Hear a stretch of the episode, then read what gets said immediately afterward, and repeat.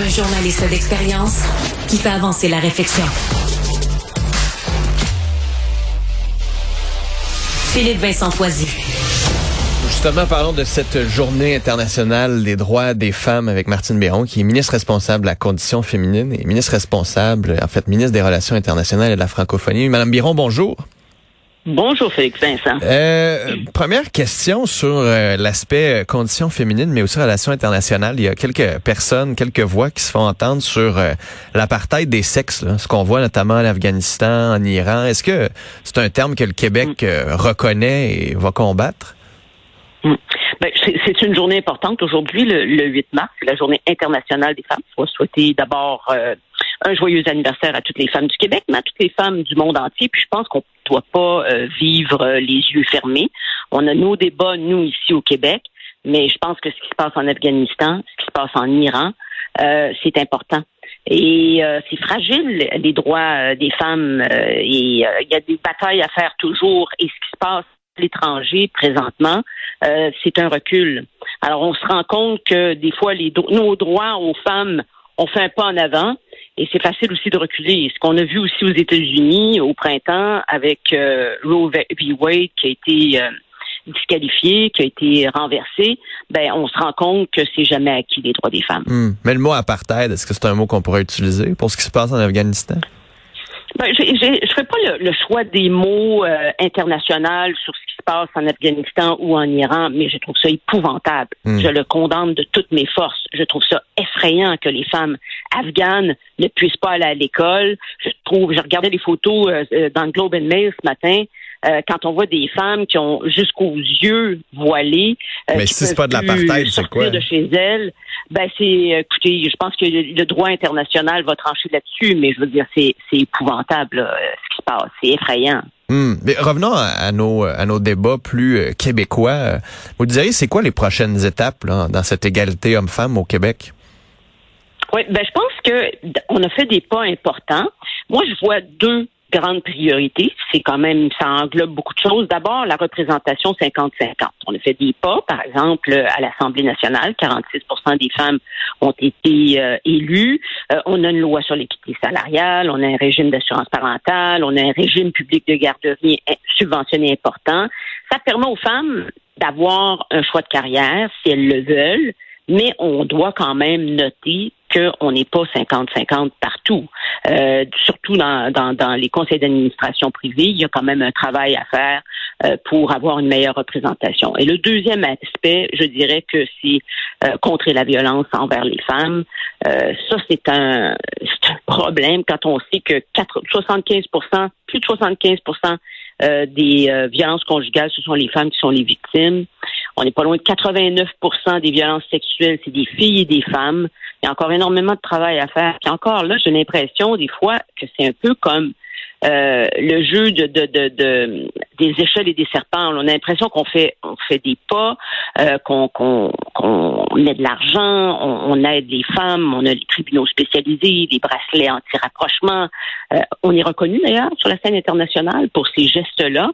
Euh, on a aussi financé beaucoup les maisons d'hébergement, mais il arrive des fois des situations sociales on a l'impression qu'on recule. Hmm. il faut toujours maintenir cette bataille-là. Mais ça part de loin. Tu sais, je, veux dire, je regardais ce qui se passait avec Mélanie Ménard, par exemple, avec notre collègue Sophie euh, ici, qui, je veux dire, pour les mêmes commentaires que ces gens-là font, leur présence publique, juste le fait qu'elle soit une femme, elles sont la cible de critiques beaucoup plus virulentes, beaucoup plus violentes. C'est souvent des critiques euh, à caractère sexuel alors que les hommes qui vont dire exactement la même chose, ben ils vont pas avoir grand chose ou au pire un petit élette, puis c'est pas la, eh, comment ça se fait qu'au Québec, les hommes se sentent je sais pas, en droit d'insulter, d'appeler au viol, de montrer des photos de leurs graines à des femmes juste parce que c'est des hommes? Hum. Ben, c'est une bonne question. Moi, je pense que les hommes doivent entrer dans la conversation. Euh, moi, j'aimerais ça qu'on ait un débat sain, un débat positif. Mais ça, ça fait longtemps qu'on dit qu'on dit ça. Il faut que les hommes soient là. Mais pourquoi ils participent pas? Ils sont où ces forums-là? Comment ça se ben, fait qu'on n'en a, pas Il y en a qui participent. Il y en a qui participent. Il y en a qui évoluent parce que regarde, je, je vais vous donner un exemple. Il y a de plus en plus d'hommes qui prennent leur congé parentaux. Il y a de plus en plus d'hommes qui font euh, des travaux à la maison. Est-ce que c'est équitable? Pas encore. Mais il y a déjà des progrès qui ont été faits. C'est un peu pour ça que je dis, ce qui serait intéressant, c'est que dans les chaumières, dans toutes les régions du Québec, dans le Grand Montréal, à Québec, que ce soit Saguenay, Gaspé, euh, Rouen-Noranda, on puisse discuter qu'on ait cette conversation-là sur l'égalité entre les hommes et les femmes et qu'est-ce que c'est. Parce que il y, a des, y a des choses épouvantables, comme par exemple la violence à, l'égard des femmes, l'inceste, euh, les femmes violées, etc. Mais il y a aussi des petites choses, comme par exemple, justement, des photographies euh, non désirées ou encore le fait que les femmes doivent faire un détour le soir pour pas euh, pour pas marcher dans un parc parce qu'elles ont peur. Ça, c'est quand même une réalité. Mais il y a un travail à faire là-dessus. Puis ça serait intéressant que les conversations soient positives, mais aussi... Mais ça, ça prend plus que des conversations, c'est de la sécurité. Tu sais, oui, ben on en fait de la sécurité. On a quand même mis, notre gouvernement a mis à peu près un milliard de dollars dans les dernières années pour contrer la violence faite aux femmes. On a, on a investi dans les tribunaux spécialisés. D'ailleurs, ça fait l'envie du monde entier. Comme ministre des Relations internationales, je peux vous dire qu'on m'en parle souvent des tribunaux spécialisés. On est curieux. Simon Jolin Barrette s'en va à Londres en France, on m'en parle. Euh, j'étais à l'ONU hier, puis euh, la Finlande me posait des questions là-dessus. Alors, il y, a quand même un intérêt sur ce qu'on fait. Les bracelets anti-rapprochement, on commence aussi. Et là, il y a un intérêt là aussi de, de différents États à travers le monde. Alors, la conversation, elle circule, puis il y a des gestes qui se posent. Mais il faut continuellement garder le sujet dans l'actualité, hmm. s'assurer qu'on qu'on converse là-dessus et que les hommes et les femmes y contribuent. Euh, sur euh, l'autre dossier qui est, euh, disons, un peu litigieux, sur ce qui est appelé l'intersectionnalisme, je veux pas rentrer dans les termes universitaires puis mélanger le monde, mais est-ce que au Québec, on peut quand même considérer qu'une femme noire a quand même souvent plus de discrimination qu'une femme blanche? Ben, écoutez, moi, je pense qu'il faut considérer tout ça. Euh, L'intersectionnalité. Est-ce que ça, vous le reconnaissez que c'est plus difficile, par exemple, pour une femme noire qu'une femme blanche au Québec? Ben, écoutez, je pense que il faut tenir compte de particularités dans la vie et dans la façon dont on avance. C'est sûr qu'il y a des femmes plus démunis, qui ont plus de difficultés que les femmes. On part pas toujours de la même place. D'ailleurs, on a un réseau de garderies, puis c'est un peu pour contribuer à cet enjeu-là des inéquités. Mais des inéquités, il y en aura toujours. Il faut travailler pour essayer de les apaiser.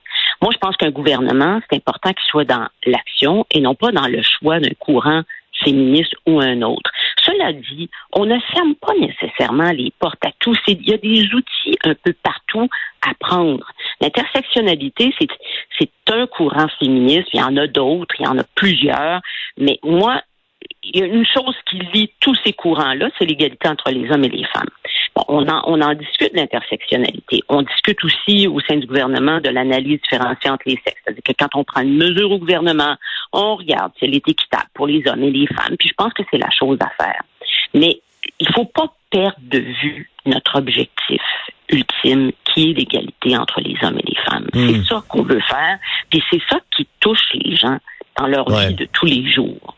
Ouais. Puis malheureusement, il y a encore euh, beaucoup de travail à faire. comme vous le disiez, on peut pas prendre ça pour acquis. Euh, Martine Biron, merci beaucoup d'avoir été là.